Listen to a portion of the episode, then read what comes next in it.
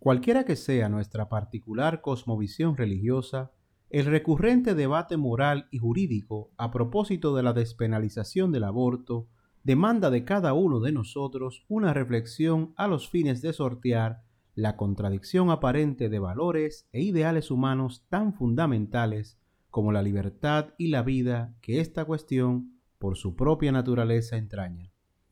Lo cierto es que en la construcción del orden imaginado en el que toda civilización descansa, los seres humanos han encontrado provechoso, por no decir sensato, el no permitir a una persona tomar la vida de la otra sin una causa justificada de orden superior. Luego, como seres sociales, es decir, como individuos conscientes de la importancia del colectivo para nuestra supervivencia y bienestar, aprendemos bien pronto a reconocer el homicidio como algo malo. Aquí, nuestra conciencia social refuerza y nos mueve a hacer, desde una perspectiva racional, lo que también sugiere nuestro instinto biológico, preservar la vida de nuestra propia especie. Así las cosas, el debate en torno al aborto viene a ser, en verdad y para todo propósito práctico, un debate en torno a las excepciones al principio universal de la vida y los contratos sobre los que nuestra civilización se mantiene en marcha. En general, las sociedades humanas han debatido cinco grandes excepciones o causales para la suspensión sin responsabilidad o castigo tanto del embarazo explícito como de los contratos sociales de paternidad y maternidad que de aquel embarazo naturalmente se derivan, procurando mitigar las cargas del Estado. Pasamos ahora a analizar cada una de esas cinco causales para la interrupción del embarazo. La primera y más universalmente aceptada de todas las causales es la muerte natural. Dada la muerte de la madre, de la criatura o de ambas, sin que medie en modo alguno la acción humana, los contratos de maternidad y paternidad terminan sin responsabilidad para los padres y el Estado, aún frente a pérdidas humanas, daños psicológicos y emocionales graves.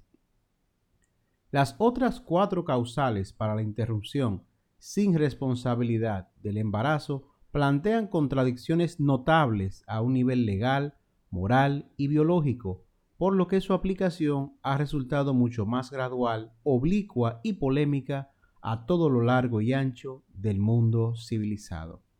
La segunda, acaso también la más conocida de las causales, es la interrupción voluntaria del embarazo atendiendo a la gravedad de los riesgos previsibles sobre la salud física y mental de la madre. Lo cierto es que todo embarazo implica algo de riesgo y la cuantificación de la gravedad de esos riesgos es una cuestión demasiado subjetiva como para no resultar en la práctica en la liberalización abierta del aborto.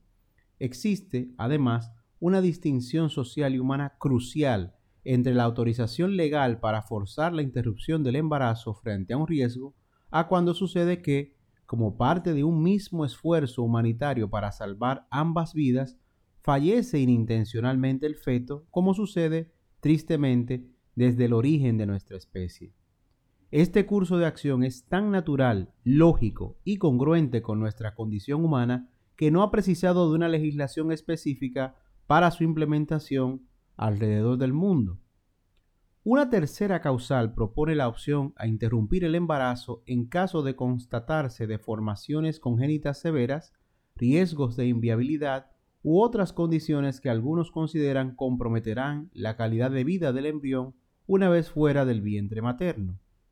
Podemos asegurar que esta es la más impopular de las cuatro causales aquí consideradas, planteando numerosas contradicciones, razón por la que sus proponentes y partidarios raras veces la defienden por sí misma, sino más bien siempre en combinación con otras dos que se consideran políticamente más potables. Sus críticos, es decir, los críticos de esta causal, han observado correctamente que ésta abre el camino al genocidio o descarte biológico de las personas con discapacidades, que se suponen acreedoras del mismo derecho, pero de aún mayor consideración que las demás en una sociedad civilizada. Sucede además que la inviabilidad biológica es algo que la propia naturaleza atiende por sí misma, sin que medie la acción humana en detrimento del derecho fundamental a la vida de aquellos aún no nacidos que inician con dificultades la batalla por la vida que nos es común a todos los seres humanos. La cuarta de las causales plantea la posibilidad de interrumpir el embarazo cuando se comprueba que éste ha sido el resultado de una relación sexual no consentida conforme al derecho, violación o incesto. En principio, pocas cosas parecerían en este mundo más injustas que obligar a una mujer violada a llevar a término al hijo de su desgraciado y abusivo agresor. De hecho, a mí solo se me puede ocurrir una sola injusticia mayor, la de sacrificar una vida inocente, añadiendo este trauma al que de por sí ya ha sido provocado por la propia violación. El derecho fundamental a las vidas nos guía en estos casos a preservar la vida tanto de la madre como de la criatura, por cuanto ambas tienen la misma dignidad y el mismo valor. A más de esto, considerando lo sucedido en la implementación práctica de las políticas de género en nuestros países, donde por violencia y machismo se entiende prácticamente cualquier acto del varón, es del todo probable que en ocasión de admitir la violación como una causa válida para el aborto sin responsabilidad, proliferen las denuncias falsas para legalizar el aborto libre. La última de las causales que examinaremos aquí tiene que ver con la ficción jurídica de que el embrión no es una persona humana en cuanto a la aplicación del derecho concierne, sino hasta transcurridas unas 12 semanas desde su concepción, quedando así el embrión relegado a la categoría de una cosa propiedad de su madre, la cual puede disponer la interrupción del embarazo a su sola discreción dentro de ese plazo. Así las cosas, implícitamente este curso de acción concede al Estado la capacidad de reconocer o no como personas humanas a ciertos individuos, atendiendo a las circunstancias como antaño sucedía con los negros y esclavos, despejando así el camino para la producción comercial de órganos, múltiples formas de discriminación y otras formas de barbarie que se derivan de la aparentemente simple idea de personas como bienes objetos de propiedad. Así sucede con los padres en este punto de vista, quienes reciben un tratamiento jurídico inferior al de la madre, sin voz ni voto sobre la vida de sus hijos, a quienes, sin embargo, la propia ley y los propios proponentes de esta causal sostienen que deben sostener hasta la adultez. Luego, son padres para sostener y mantener cual cosas, es decir, son el equivalente a un cheque, pero no son padres para decidir sobre la vida de sus propios hijos, lo cual, a nuestro entender, supone una importante contradicción. La experiencia internacional en la legislación del aborto evidencia que la admisión inicial de algunas causales bien pronto ha contribuido a una legalización mayor.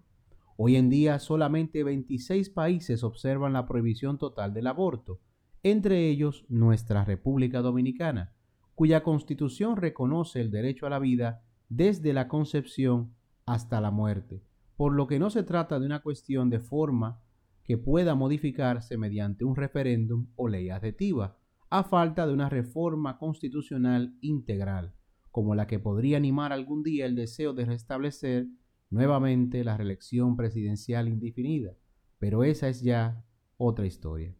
Considero oportuno concluir esta reflexión con una cita extraída del libro de los Salmos en la que evidenciamos claramente la idea cristiana de la vida humana como resultado deliberado, no fortuito ni accidental, de la voluntad soberana de Dios y sus propósitos.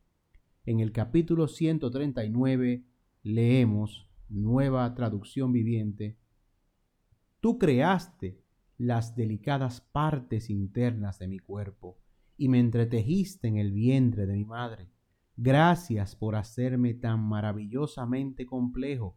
Tu fino trabajo es maravilloso, lo sé muy bien Tú me observabas mientras iba cobrando forma en secreto, mientras se entretejían mis partes en la oscuridad de la matriz. Me viste antes de que naciera. Cada día de mi vida estaba registrado en tu libro. Cada momento fue diseñado antes de que un solo día pasara. Qué preciosos son tus pensamientos acerca de mí, oh Dios, no se pueden enumerar. Examíname, oh Dios, y conoce mi corazón. Pruébame y conoce los pensamientos que me inquietan. Señálame cualquier cosa en mí que te ofenda y guíame por el camino de la vida eterna.